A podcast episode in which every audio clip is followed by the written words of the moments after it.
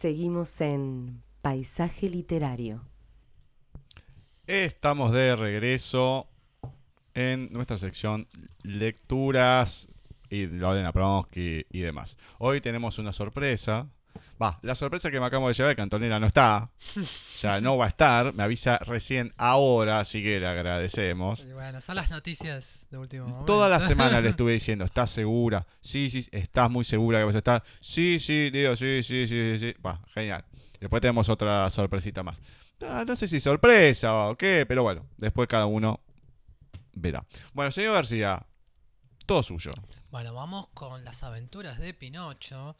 Estamos, si bien lo recuerdo, en el capítulo número 13. Pinocho se va con dos, dos animales que conoció, que es la, una, gat- una zorra y un gato. Este, este, esta zorra y el gato lo engañan a Pinocho, eh, haciéndole creer que mm, puede en un campo multiplicar las monedas de oro que recibió de un dueño de un teatro, multiplicar esas monedas.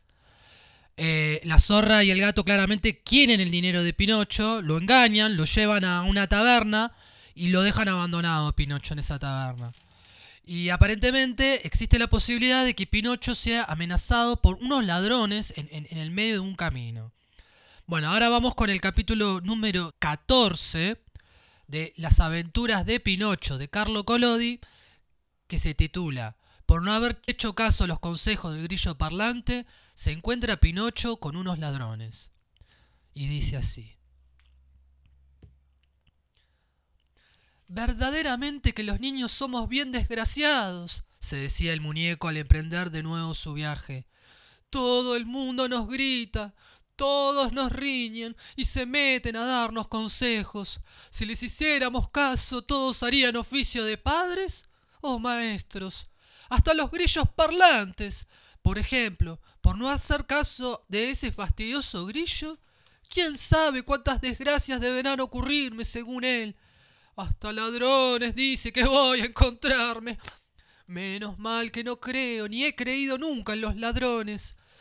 Para mí, los ladrones han sido inventados por los papás a fin de meter miedo a los muchachos que quieren andar por las noches fuera de su casa. Además, aunque me los encontrase aquí mismo en el camino, ¿qué me iba a pasar? De seguro que nada, porque les gritaría bien fuerte en su misma cara, Señores ladrones, ¿qué quieren de mí? Les advierto que conmigo no se juega, con que ya pueden largarse de aquí. Y silencio. Cuando les diga todo esto muy en serio, los pobres ladrones escaparán como el viento. Ya me parece que los estoy viendo correr. Y en último término, si estuvieran tan mal educados que no quisieran escapar, entonces me escapaba yo. Y asunto concluido. Pero no pudo Pinocho terminar sus razonamientos, porque en aquel instante le pareció oír detrás de él un ligero ruido de hojas. Volvióse para mirar lo que fuera y vio en la oscuridad dos mascarrones negros que disfrazados con sacos de carbón corrían tras él dando saltitos de puntillas como dos fantasmas. Aquí están, se dijo Pinocho, y no sabiendo dónde esconder las cuatro monedas de oro, se las metió en la boca debajo de la lengua. Después trató de escapar, pero aún no había dado el primer paso cuando sintió que le agarraban por los brazos y que dos voces horribles y cavernosas le decían La bolsa o la vida. No pudiendo Pinocho contestar de palabra, porque se lo impedían las monedas que tenían en la boca, hizo mil gestos y señas para entender a aquellos dos encapuchados, de los cuales solo podía verse los ojos por unos agujeros hechos en los sacos. Que él era un pobre muñeco y que no tenía en el bolsillo ni siquiera un céntimo partido por la mitad. ¡Eh! ¡Vamos! ¡Menos gestos! ¡Y venga pronto el dinero! gritaron bruscamente los dos bandidos. Y el muñeco hizo de nuevo con la cabeza y con las manos un gesto como diciendo No tengo absolutamente nada. Saca pronto el dinero o eres muerto, dijo el más alto de los ladrones. Muerto, repitió el otro. Y después de matarte a ti, Mataremos también a tu padre. También a tu padre. No, no, no, no, no. A mi pobre papá no. Gritó Pinocho con acento desesperado, pero al gritar le sonaron las monedas en la boca. ¡Ah, vibrón! Con que llevabas escondido el dinero en la boca. ¡Escúpelo enseguida! Y Pinocho, firme como una roca, ¿Te haces el sordo? ¿Eh? ¡Eh! Pues esperá y ya verás como nosotros hacemos que lo escupas. Uno de ellos cogió el muñeco por la punta de la nariz y el otro por la barba, y comenzaron a tirar cada uno por su lado a fin de obligarle a que abriera la boca. Pero no fue posible. Parecía como si estuviera clavada y remachada. Entonces el más bajo de los ladrones sacó un enorme cuchillo y trató de meterlo por entre los labios de Pinocho para obligarle a abrir la boca. Mas el muñeco, rápido como un relámpago, le cogió la mano con los dientes y se la cortó en redondo de un mordisco. Figuraos lo asombrado que se quedaría cuando al echarlo de la boca vio que era una zarpa de gato. Embalontonado como en esta primera victoria, consiguió librarse de los ladrones a fuerza de arañazos y saltando por encima de un matorral escapó a campo traviesa. Los ladrones se echaron a correr tras de él, como todos perros tras una liebre. Después de una carrera de quince kilómetros, el pobre Pinocho no podía ya más. Viéndose perdido, se encaramó por el tronco de un altísimo pino y cuando llegó a la copa se sentó cómodamente entre dos ramas. También los ladrones trataron de subir al árbol, pero al llegar a la mitad de la altura resbalaron por el tronco y cayeron a tierra, con los pies y las manos despellejados. Pero no por eso se dieron por vencido, sino que recogiendo un brazado de leña seca, la arrimaron al pie del árbol y prendieron fuego. En menos tiempo del que se tarda en decirlo empezó a arder el pino. Viendo Pinocho que las llamas iban subiendo cada vez más y no queriendo terminar asado como un pollo, dio un magnífico salto desde lo alto del árbol y se lanzó a correr como un gamo por campos y viñedos. Y los ladrones detrás, siempre detrás, sin cansarse nunca. En tanto empezaba a clarear el día, y de pronto se encontró Pinocho con que estaba el paso cortado por un foso ancho y muy profundo, lleno de agua sucia de color de café con leche. ¿Qué hacer? El muñeco no se detuvo a pensarlo tomó carrerilla y gritando una, dos y tres, salvó de un salto el foso, yendo a parar a la otra orilla. También saltaron a la vez los ladrones, pero como no habían calculado bien la distancia, ¡cataplum! cayeron de patitas en el agua. Al sentir Pinocho el golpetazo de la caída y las salpicaduras de agua, gritó, burlándose y sin dejar de correr, ¡Que se siente bien el vano, señores ladrones! Y ya se figuraba que se habían ahogado en el foso, cuando al volver una vez la cabeza vio que seguían corriendo detrás, siempre metidos en los sacos y chorreando agua por todas partes. Capítulo número 14. Por no haber hecho caso a los consejos del grillo parlante, se encuentra Pinocho con unos ladrones de las aventuras de Pinocho de Carlo Collodi.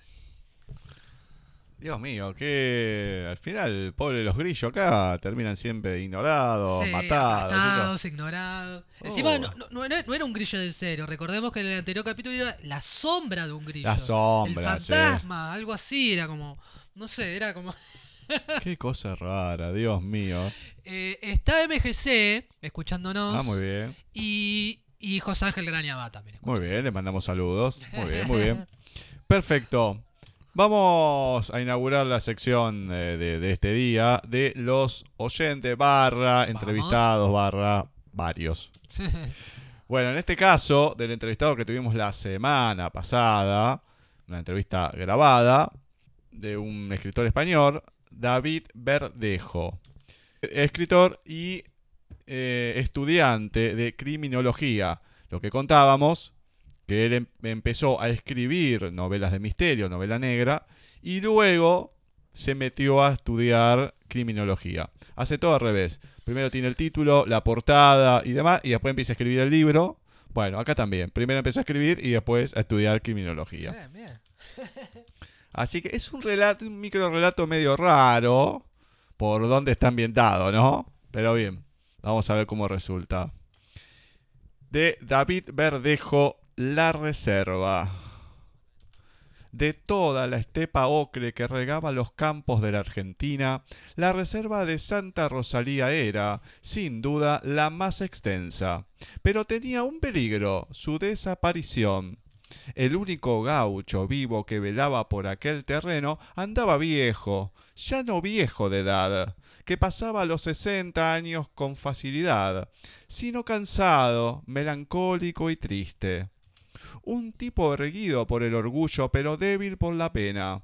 Se hacía llamar el Antonio cuando le conocí. Allá por los tiempos que buscar a un tipo como este significaba horas a caballo, atravesando grandes extensiones de ramas secas que arañaban las pezuñas del equino y provocaban largas sesiones de curas en los establos. Ahora es más fácil porque todos los ganaderos llevan un móvil con GPS y el gobierno ha instalado repetidores por toda la pampa, hecho que generó muchos conflictos en el momento de la implantación. Pero aquellos días previos a la resolución del problema, Santa Rosalía se mantuvo hermosa y funcional hasta las puertas del nuevo siglo, cuando el Antonio tomó una decisión. El viejo gaucho intentó por todos los medios conservar el nivel de producción que había sostenido su padre y el padre de su padre, sin éxito. ¿Por qué? Resultó que durante la primavera de 1953 el Antonio viajó a la capital por primera vez en toda su vida. Aunque la finca daba buena cantidad de pesos durante toda su existencia, su padre, un tipo duro, violento y autoritario, le había prohibido viajar a Buenos Aires con la excusa de la seguridad. Antonio no fue a la escuela. Su padre pensaba que no era necesario, porque todo lo que debía saber lo aprendería con el sudor de su frente y la sangre de sus nudillos. Tampoco conoció a mujer alguna, ya que la relación con ella fue demonizada por su progenitor, metiéndole ideas oscuras en la cabeza sobre aquellas señoritas que rondaban los campos, cual marabunta de chinches que suben por las piernas sin poder evitarlo, provocando un picor insufrible y creció en la ignorancia de los números, en impregnado de perjuicios que le generó grandes enemistades y pocos amigos. Uno de ellos, el potro, era un tipo regordete, enjuto y encorvado que vendía tabaco y licor a granel. Entre los dos compartieron noches de borrachera y exabruptos mientras el negocio duró.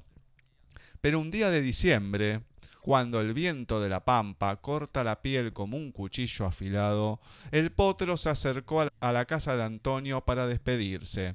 Sin decir nada, sin ofrecer alguna respuesta de aquella extraña partida, más que un paquete delgado y largo que le entregó bajo el cerco de la puerta principal. Con el tiempo, Antonio se enteró que el potro fue a morir a un hospital de la capital.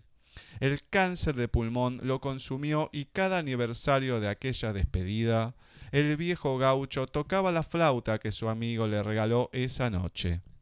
Desde entonces, los campos se volvieron grises, secos y estériles.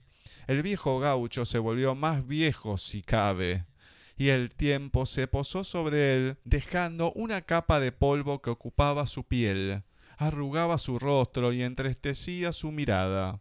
Y así llegó el día en que Antonio dejó de mirar a través del cristal de sus gafas. La ausencia de su amigo le convirtió en un tipo demasiado tranquilo confiado, aunque inseguro y triste. Y de tristeza decidió, un día de febrero, acabar con todo, viajando a la capital para poner en venta la reserva Santa Rosalía a cualquier precio y comprar un billete para Tierra del Fuego. La reserva David Verdejo. Bueno, bien, interesante. Acá Bueno. yo se- me, me tomé el atrevimiento de corregírselo. Mm. Eh, ahí, José, no, nos podrás decir eh, si es así o no, si es que todavía está. sí que todavía está. Eh, acá decía Tierra de Fuego. Mm, No sé. Yo lo corregí, le puse tierra del fuego. Pero no sé si le dicen tierra de fuego o a lo mejor querrás decir otra cosa. Y mm, justo, bueno, uno hace la, la Mm. comparación con tierra del fuego. Pero bueno, me tomé el atrevimiento de, de cambiarle la... Después uno lo lee totalmente mal, ¿no? Lee cualquier cosa. Pero por lo menos eso se lo corregí. ¿Qué sé yo? Uno nunca sabe. Tuvo bastante éxito con este relato. Creo que Mm. había ganado algunos premios. Sí, Así que eh, Bien. nosotros los tenemos publicado, no solamente en la entrevista, bueno, lo que fue el enlace del texto que tenemos a su vez publicado en nuestra página de Wix. Sí, está ahí. Así que si el señor García Sí. cumplió todo lo que le dijimos, ahí. Vivito y coleando. sigue estando ahí. Bueno, Sí. qué co- sigue estando ahí. Bueno, señor García. Bueno, siguiendo con los oyentes, yo tengo un pequeñísimo poema, pequeño pero grande en su interior, de Juan Botana, que se titula Rosa China. Y dice así. Amargo es el sabor que siento cada tanto. Cuando no te toco, cuando no te beso, ni digo que te amo por las noches, entre sábanas, sin distancia, ni India, ni baño, en el que tardo tanto, ni tele, ni problemas, ni cansancio. Amargo es el sabor que siento cada tanto y sufro por callar, por no proponer, por no provocar ni sentirme provocado. Estando juntos, te deseo como antes, como siempre, te deseo envuelta entre tus piernas, sola, conmigo. Recordé que una rosa china tiene espinas y que no por eso es menos bella, que lastima su flor al arrancarla de un tirón, que el amor no se reclama, se conquista. Y me dormí. Rosa China de Juan Botana. Muy bien, muy bien. Bien, está bueno, ¿eh? Me gusta este poema. Bueno, después puede volver a buscar el, el enlace del libro, lo puede compartir ahí si quiere. Dale, dale. Creo, si no me equivoco, es de Amores Truncos. Sí, es de Amores Truncos. Muy bien. Libro de poemas del señor Juan Botana. Botana. Después tenemos también Recovecos, que era el de cuentos. Y el otro se los debo, pero era un poco más largo. Eh, hago un recordatorio. eh, Samuel Bocini en nuestra página de Facebook compartió una revista cultural, un link a una revista cultural que ahora la vamos a estar compartiendo en nuestra, en nuestro muro, en nuestro muro de Facebook. Eh, la revista se llama El Faro. Y bueno, puede ser bastante interesante. Hay varias, hay varias noticias culturales de, de, mu- de muchas índoles. Así que voy a publicarlo después. Perfecto. Bueno, Mm. Le vamos a dar un respiro a la gente de nuestras voces. y vamos a escuchar en esta primera instancia, donde tenemos dos audios que nos han compartido. El primero, eh, la Lorena Pronsky de todos los miércoles, en la voz de la señorita Molina. siempre anteponiendo un pero antes del cómo, haciendo valer la duda por sobre el deseo. Pero no cualquier deseo, el mío. Las cosas marchan cuando vos querés que caminen y cuando te toca pensar en mí. Miras el reloj y entonces, ahora sí, crees que todo puede esperar hasta mañana. Postergás lo que yo necesito a cambio de nada. A la hora de sentarme a escucharte, aparece un monólogo confuso donde de tantas explicaciones que niegan la realidad con montones de esquivos, te mareas tanto que termino confundiéndome yo. ¿Y sabes qué pasa?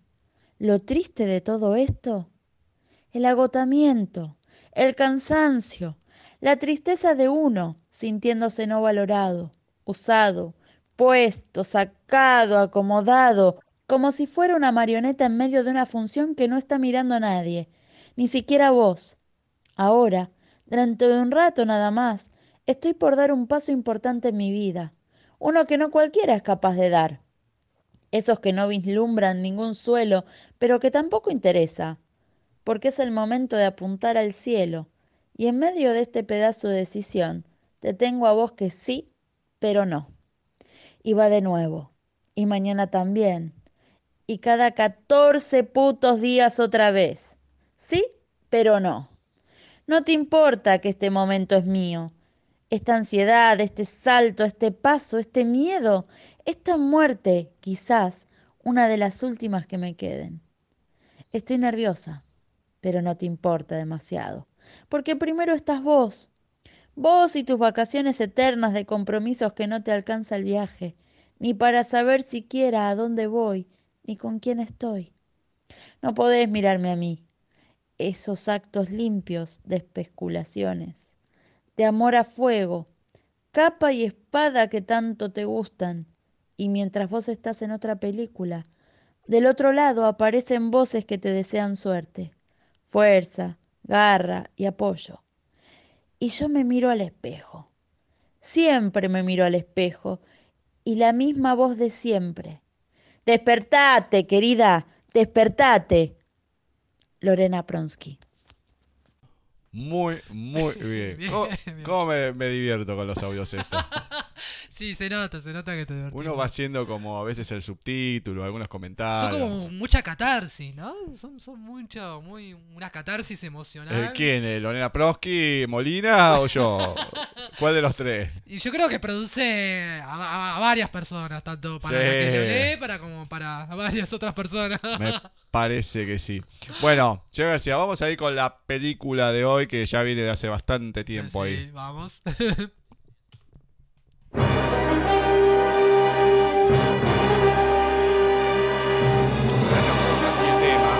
Después me, eh, después me di cuenta. Puede bajármelo un poco porque si no. No se va a escuchar. Bien. Perfecto. En vez de poner el tema de presentación de la película, me pone. Después me, me fijé que era el de lucha. Pero ah, bueno. mira. Y sí, dice lucha ahí. Es el de lucha. Y usted tiene que poner el tema principal de la película. Imagínense que suena tarata, tarata, Ah. Bueno, esa, la clásica cancioncita de Massinger, como dirían en España, Massinger Z. Bien, nos vamos al año 2017. Massinger Z Infinity. Un nuevo choreo de, de esta serie, de esta saga. Qué cosa. Eh, obviamente, que está basada en Massinger Z de Gonagai. Con la dirección de Junji Shimizu y sus protagonistas. Eh, es una película de, de animación. Shotaru Morikubo como Koji Kabuto. Aika Yano como Sayaka Yumi. Sumire Uesaka como Lisa. Unsho Ishizuka como el Dr. Hell.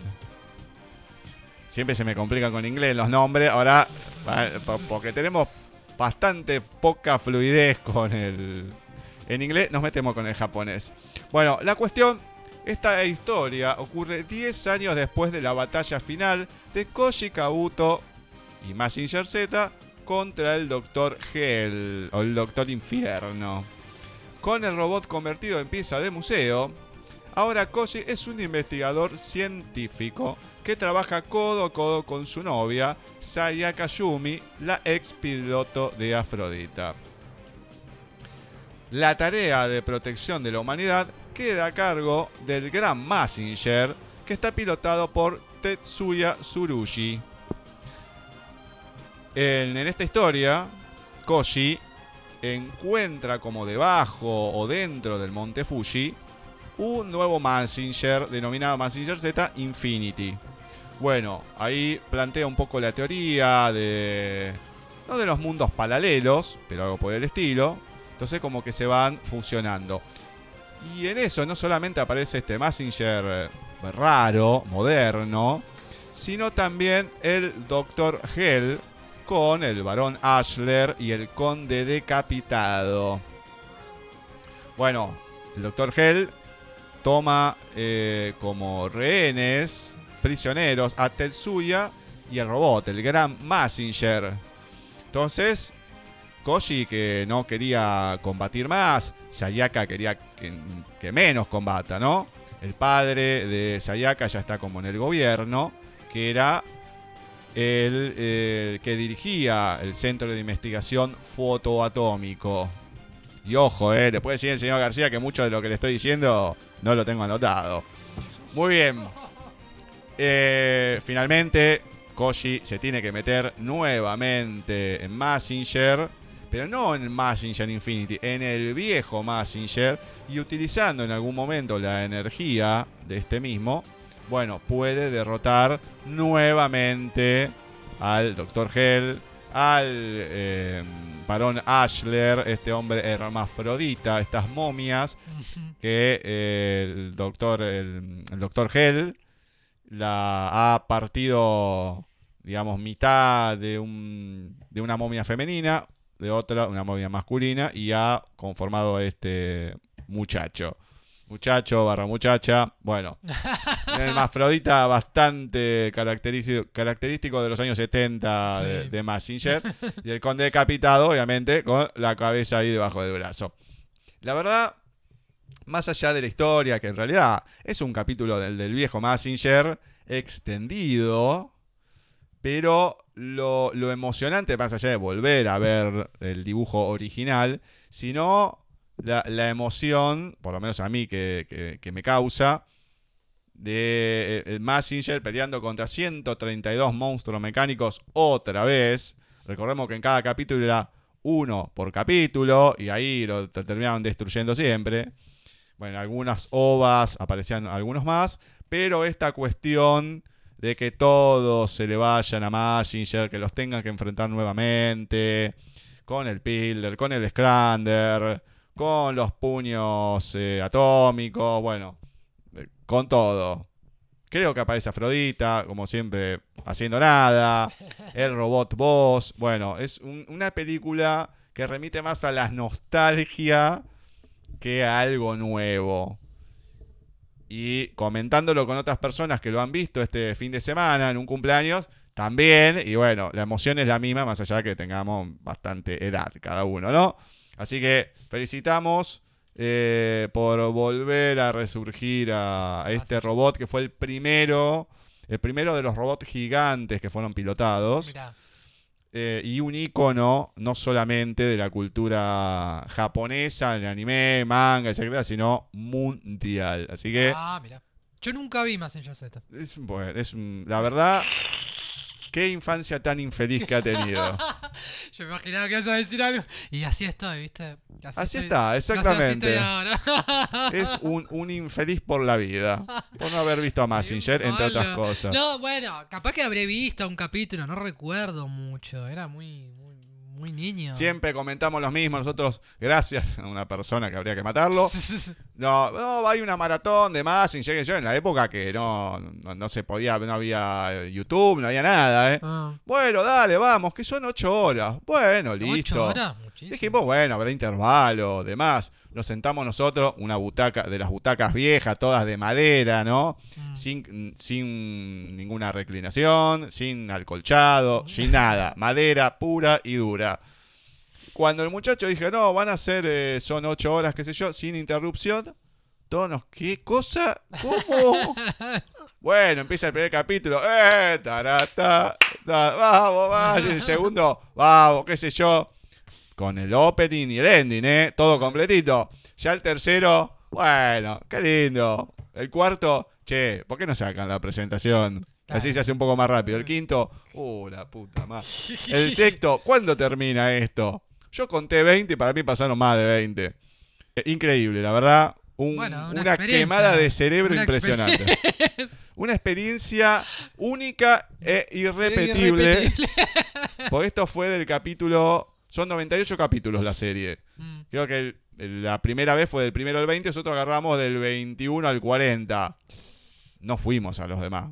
El otro muchacho fue a uno más y lo dejó. Pero la verdad, no se los recomiendo a nadie quedarse ahí.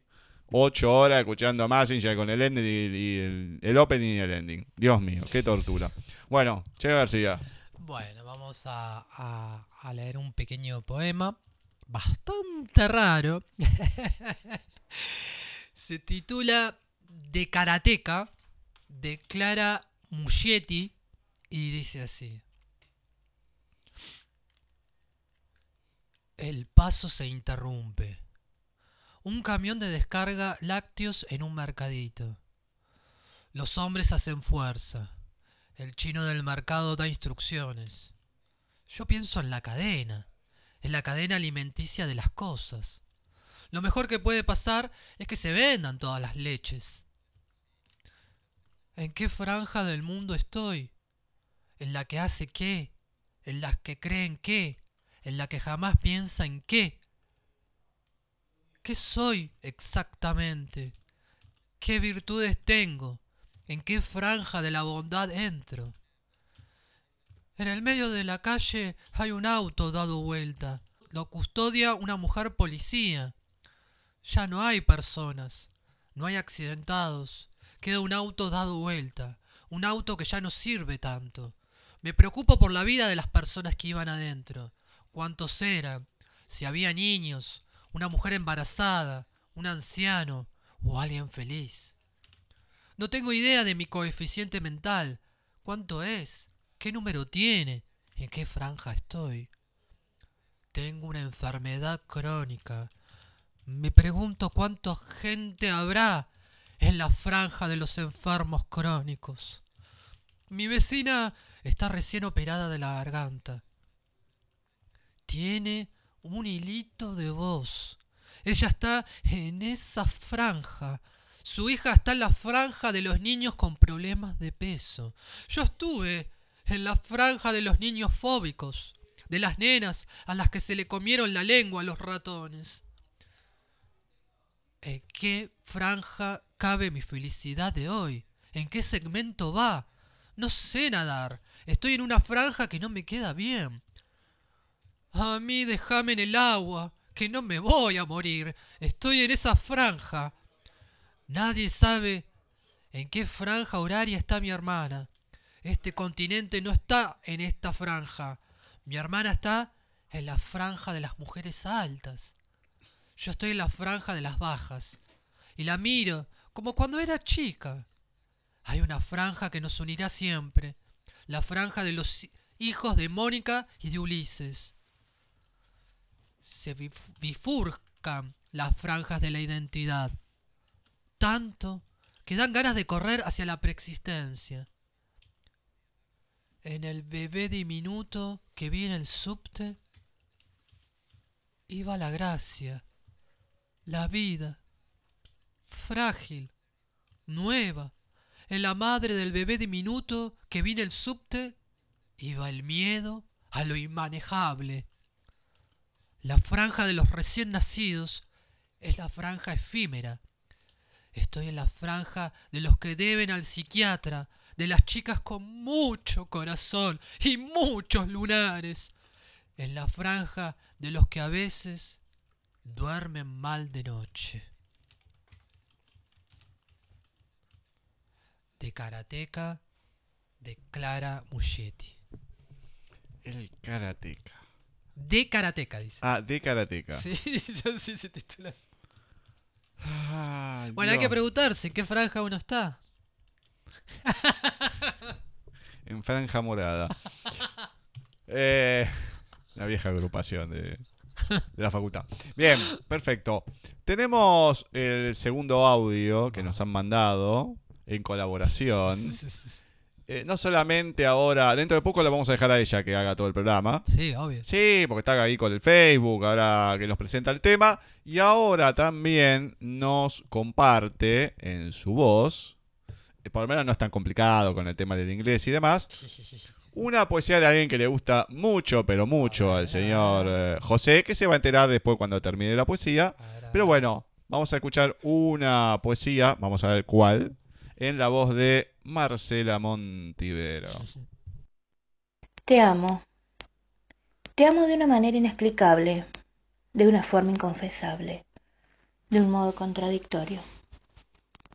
Te amo con mis estados de ánimo que son muchos y cambian de humor continuamente por lo que ya sabes. El tiempo, la vida, la muerte. Te amo con el mundo que no entiendo, con la gente que no comprendo, con la ambivalencia de mi alma, con la incoherencia de mis actos, con la fatalidad del destino, con la conspiración del deseo, con la ambigüedad de los hechos. Aun cuando te digo que no te amo, te amo. Hasta cuando te engaño, no te engaño. En el fondo, llevo a cabo un plan para amarte mejor. Te amo, sin reflexionar, inconscientemente, irresponsablemente, espontáneamente, involuntariamente, por instinto, por impulso, irracionalmente. En efecto, no tengo argumento lógico, ni siquiera improvisados para fundamentar este amor que siento por ti, que surgió misteriosamente de la nada y que no ha resuelto mágicamente nada, y que milagrosamente, de a poco, con poco y nada, ha mejorado lo peor de mí. Te amo, te amo con un cuerpo que no piensa, con un corazón que no razona, con una cabeza que no coordina. Te amo, incomprensiblemente, sin preguntarme por qué te amo, sin importarme por qué te amo, sin cuestionarme por qué te amo. Te amo sencillamente porque te amo. Yo misma no sé por qué te amo. Pablo Neruda. Bien. Muy bien, A mí me gustó, me gustó. Es, es- es, es la- bueno, no, la primera vez que la, la, lo oímos, ¿no? En un poema, ¿puede ser? Va, sí, sí, en una poesía, que sí, que claramente. Sí. Bueno, ha leído la presentación de los temas, pero. Bueno, sí, bueno, eso no sé si cuenta. ¿Cómo que no? No cuenta como una lectura, lectura. Bueno, vos me entendés, está bueno. Sí, está la verdad que no, no lo entiendo, pero bueno. Este, yo apoyo la iniciativa de que haya una lectura en conjunto entre Vani y Marce. Sería muy interesante. Todavía estoy presionando la vanina para que me renueve lo de Lorena Pronsky. Que... Sería interesante ver una, una lectura, Sí. porque son dos voces muy diferentes entre sí. Y sí, son dos personas diferentes también. Eh, estaría bueno, me gustaría. estaría bueno. Si no, si fuera to- toda la misma voz, estaríamos complicados. ¿Cómo identificar a una persona hay- de la otra? Hay voces con una, una sintonía más. que están aproximadas. Usted dice. Sí. Hay voces y hay voces. Pues sí, que la verdad que. Hay caraduras, hay caraduras también. ¿no? Bueno, vamos, ya que usted quiere hacer algo en conjunto, vamos a hacer algo en conjunto. Bueno. Ya que la señorita Antonella nos dejó de garpe, eh, hoy hemos publicado, que un día como hoy, pero de 1929, nacía un, no sé si decir escritora, porque en realidad fue algo fortuito el de ser escritora, post-mortem, claramente, que ha sido la escritora alemana Anna Frank. Eh, o Anne Frank.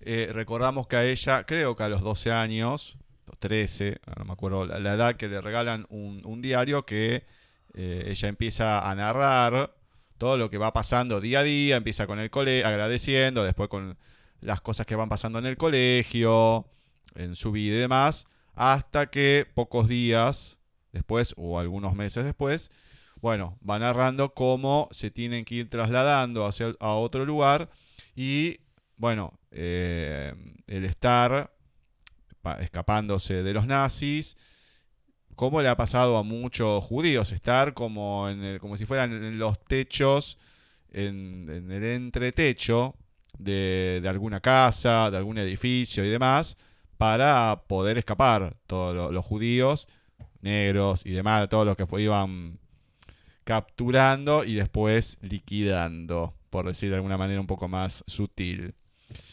Bueno, eh, esta criatura que ha pasado por muchas cosas, de las cuales de toda su familia el único que se pudo eh, salvar fue Otto, su padre, ya que eh, tanto en una instancia o en la otra, toda su familia, su hermana, su madre, ella misma, los mismos que las acompañaban en, en este lugar, que tenían como escondite, todos o en un campo de concentración o en el traslado, perecieron, menos su padre que al darle el diario de su hija, decidió publicarlo para que todo el mundo conozca la historia.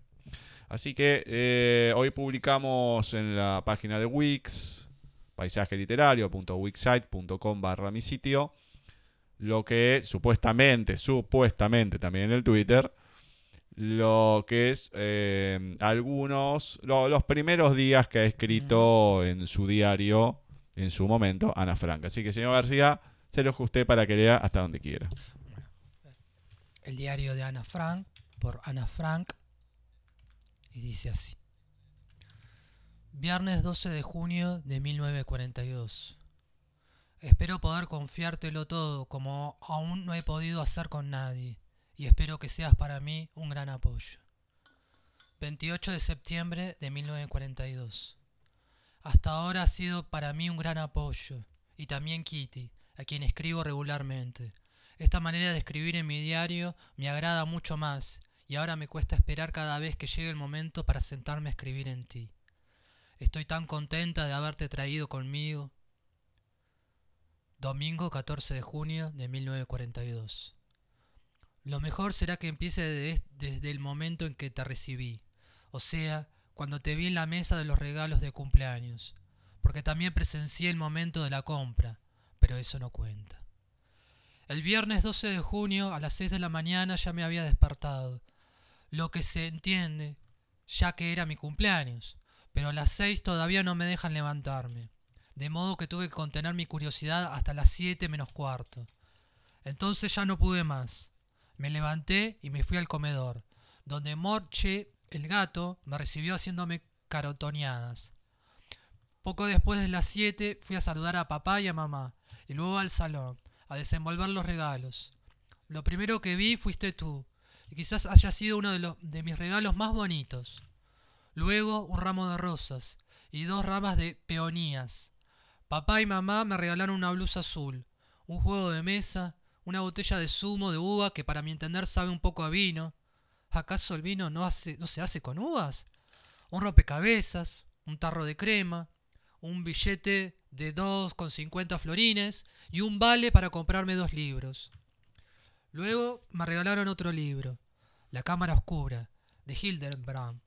Pero como Margot ya lo tiene, he ido a cambiarlo. Una bandeja de galletas caseras, hechas por mí misma, porque últimamente se me da muy bien eso de hacer galletas. Muchos dulces y una tarta de fresas hechas por mamá. También una carta de la abuela, que ha llegado justo a tiempo, pero eso naturalmente ha sido casualidad. Entonces pasó a buscarme Janelli y nos fuimos al colegio. En el recreo convidé a galletas a los profesores y a los alumnos, y luego tuvimos que volver a clase. Llegué a casa a las 5, pues había ido a gimnasia, aunque no me dejan participar porque se me dislocan fácilmente los brazos y las piernas. Y como juego de cumpleaños elegí el voleibol, para que jugaran con mis compañeras. Al llegar a casa ya me estaba esperando Sam Lederman, Isle Wagner, Haneli Hoslar y Jacqueline Van Marsen. Los traje conmigo de la clase de gimnasia, porque son compañeras mías del colegio. Haneli y Sane eran antes mis mejores amigas, y cuando nos veían juntas siempre nos decían. Ahí van Ann, Han y San.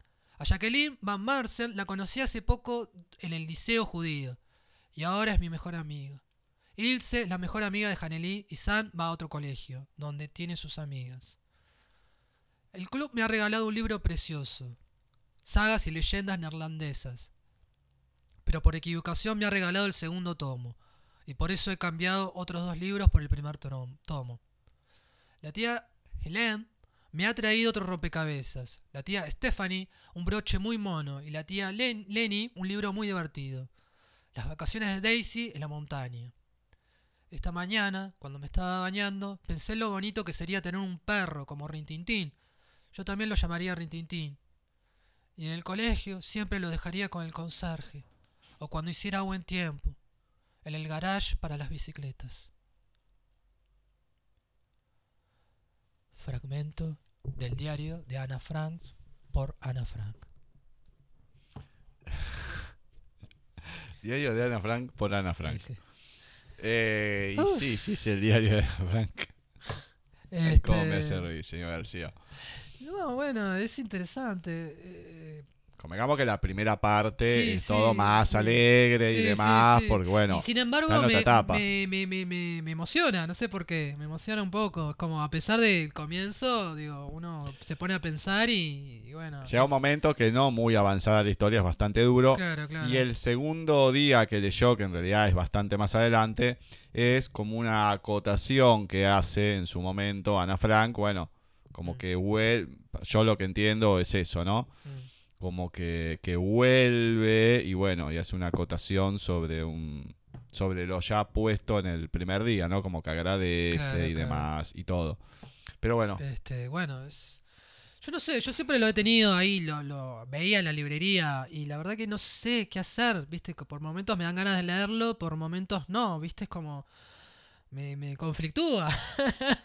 es como raro, es, no sé. Bueno, lo mejor es que ten- tengo una cierta sensibilidad y no sé, viste, si, si voy a poder, viste, es como, me resulta. co- No sé si a vos te sucede lo mismo, Agustín. Eh, no, yo lo- no lo leí todo, lo leí en su Claro. momento cuando lo hemos publicado, creo que el año pasado. Mm, Y, o sea, no lo leí todo porque no me daba el tiempo. mm. Pero suele ser duro Claro. por momentos. Y la verdad que hay que tener ganas para leer algo así. Claro, sí, sí. No, no es algo que cualquier persona, No, no, mm, claro, no sé, No, lo pueda soportar porque ya sabe cuál es el final. sí, No sabe todo lo que pasó, solamente si lee el diario. claro. Pero, Y bueno. bueno, hay que tener ganas de leer Sí, sí. algo. Bueno, yo creo que talante. eventualmente voy a ver si lo consigo. Voy a ver, voy a ¿Cómo ver. si lo consigues? Dijo que lo tenía ahí en la biblioteca. No, no, no. Me, me, mal, mal me comuniqué mal. Lo encontré en librerías. Por ahí, Ah. dando vueltas por ahí. Lo quería co- leer. Pero es como que me conflictúa con- comprarlo. No, no sé si. si- si- Ah, el problema suyo no es leerlo, sino comprarlo. O sea, comprarlo gastar y- y- plata en un libro. Ay, Gustavo, siempre vos. Pero lo que está haciendo, lo que, No, bueno. lo que me conflictúa es No, comprarlo, bueno, dijo. comprarlo, comprarlo y leerlo. O sea, es como. Ah, bueno, diga leerlo comprarlo directamente. para leer, bueno. Me, me, Lo que me conflictúa es comprarlo, pero Gusti, si no bueno. le alcanza la plata, dígame, yo se lo doy, no tengo problema. Se lo paso en ebook, no sé, pero Dios tengo, mío. Tengo, tengo, tengo una cuenta bancaria para conseguir libros, Epa, epa, epa, epa. Bueno, vamos a empezar a pedir libros entonces. Vamos, yo, acá alguien quería... eh, ¿cómo era? Jue- Juego de Tronos. Juego otro. Uh, ese debe ser salir muy caro. Y son cuatro tomos, por lo menos, son mil y pico de mango, así y que todavía bueno. no lo termina el, el muchacho, el autor este. No, sí, no lo terminé. El No, muchacho no este lo- no sabe no, que se llama George R. George R. Martin. Sí, ya sé. Muy bien. Perfecto. Bueno, señor García, Mm. eh, el final se lo voy a dejar a usted. Eh, mm, vaya buscando algo. No es mi problema. Eh, bueno, esto, creo que, que puede, lo- puede pasar. Bueno, algo corto lo vaya leemos- buscando. Lo, lo leemos, bien. ah, Bueno, voy a leerles, voy a compartirles Bueno. algo de una poetisa salvadoreña, que ya he leído varios, varias poesías de ella, Claudia Lars. Así que en este caso, de Claudia Lars, La cantora y su tiempo. Vivo un temblor de presentimientos y estoy en medio de la borrasca, como la sacudida hoja de un árbol inútil. Presencio el instante que enloquecidos visionarios anunciaron con signos de relámpagos, y me dobla su fuerza incontenible y su maduro peso funeral. Al fin se rompen los sellos del castigo, y en el pequeño tragaluz de la vigilia penetra apenas una astilla de cielo. El fervor de los santos huye inviolables soledades, y la muda obediencia de las horas ensombrece el reloj y la pupila. ¿Por qué llora la paloma sin culpa? Y el amante vestido de sueños pierde su cítara de extasiado cristal. Se profana la cúpula del aire, y demonios que desgarran la altura descienden por nubes resonantes sobre el dormido pulso de las cunas. Afirmo que recibimos mensajes purísimos y que testigos de la estrella y del reparto anunciaron con tónica solemne el largo drama de columnas rotas. De siglos viene el grito pavoroso, y si buscamos en salobres canteras, es fácil encontrar lo que motiva la venganza. ¿Acaso no cayó el más limpio de la tierra, con su fina cabeza agujereada y su enseñanza convertida en campana confusa? Hemos de liberar el espíritu, aunque el miedo circunde nuestra frente sin pájaros, aunque ruedas, planetas y siniestros autómatas nos hagan entrever en cada atisbo el combate de arcángeles y monstruos. Que acuda el vigilante, el invisible huésped del lenguaje inefable, porque tal vez en interiores refugios Él nos encienda y nos levante.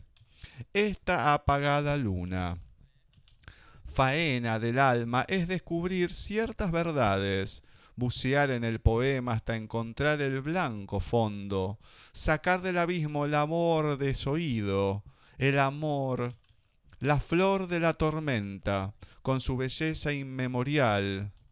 Tanteo en mi espacio y en universo, y anhelo romper el disfraz transitorio. Implacables defensas ocultan una orilla la otra costa, y el turbio hermano y el hermano turbio caen sobre su miedo y sus rencores.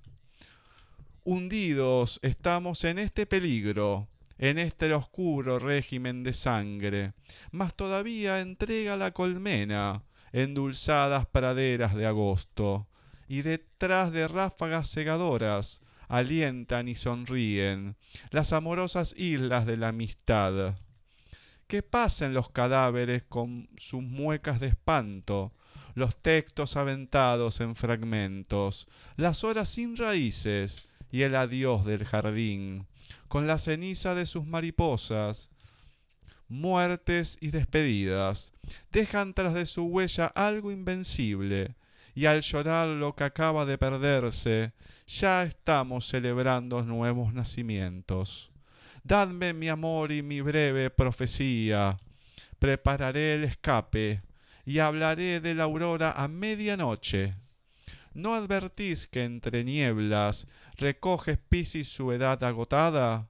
¿No adivináis que en la rueda inmutable Acuario vierte gotas deslumbrantes y que los signos venideros están vivos ahí en su vibrante ánfora abismal. La cantora y su tiempo, Claudia Lars. Bueno, bastante bien. Oscuro régimen de sangre, me queda eso. Sí, y acá volvimos con Los Ángeles y demás, como la entrevista de Silvia, ¿no? Sí. Bien, bien. Bueno. Bueno, ¿tiene algo muy cortito o se quiere ir directamente? Se quiere borrar. Bueno, tengo algo, tengo algo. No sé qué, qué, qué sucederá con esto, pero tengo algo. Eh, tengo un pequeñísimo poema de Luis Palés Matos que se titula El gallo. Y dice así. Un botonazo de luz. Luz amarilla. Luz roja. En la contienda disparo de plumas luminosas. Energía engalanada. De la cresta a la cola ámbar, oro, terciopelo, lujo que se deshoja con heroico silencio. En la galera estentoria, rueda de luz trazada ante la curueca remolona, la capa de la ala abierta y tendida en ronda. Gallo, gallo del trópico, pico que destila auroras, relámpago congelado, paleta luminosa, ron de plumas que bebe la antilla brava y tórrida. Luis Palés Matos, el gallo. Ah, bueno, qué manera de terminar, ¿eh? Terminó así, perfecto. Muy bien, muy bien.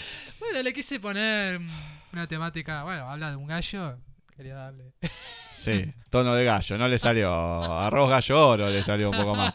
Kikiriki le faltaba. Muy bien, perfecto. Bueno, sí ha pasado ya todo. Silvina Soles Lorca. Eh, la poesía en la voz de Marcela. Tuvimos un lindo programa. Sí, Lorena Pronsky. Eh, qué feo que día tenemos un lindo programa y no estuvo ni Ceci ni Antonella, eh. Bueno, Qué pero lo digo, pero siempre Feo lo digo. suyo. La anterior vez también dije que era un lindo programa. Y no estarían también los dos. Qué feo lo suyo. Dije, lo dije el programa pasado, que no tuvo Ceci ni Antonella. Qué feo lo suyo. Siempre, siempre. Bueno, dejándome en una linda Lo van a posición, acusar Gustavo. y lapidar por misógino. Perfecto. Bueno, eh, muchísimas gracias, señor García. ¿De qué, Gustavo? Bueno, Le agradecemos a. Ceci y a Antonella por no estar, porque así le gustó el señor García. A Silvia Soles Lorca, como ya les comenté. A Molina, a Montivero, Estamos bien. las dos M. Y, y bueno, nosotros esperamos que les haya gustado el programa, a pesar que tuvimos nosotros solamente, en vivo, ¿no? Claramente, no, no por los audios y demás. Y bueno, esperamos que nos sigan acompañando el próximo miércoles cuando estemos con otro programa de paisaje literario.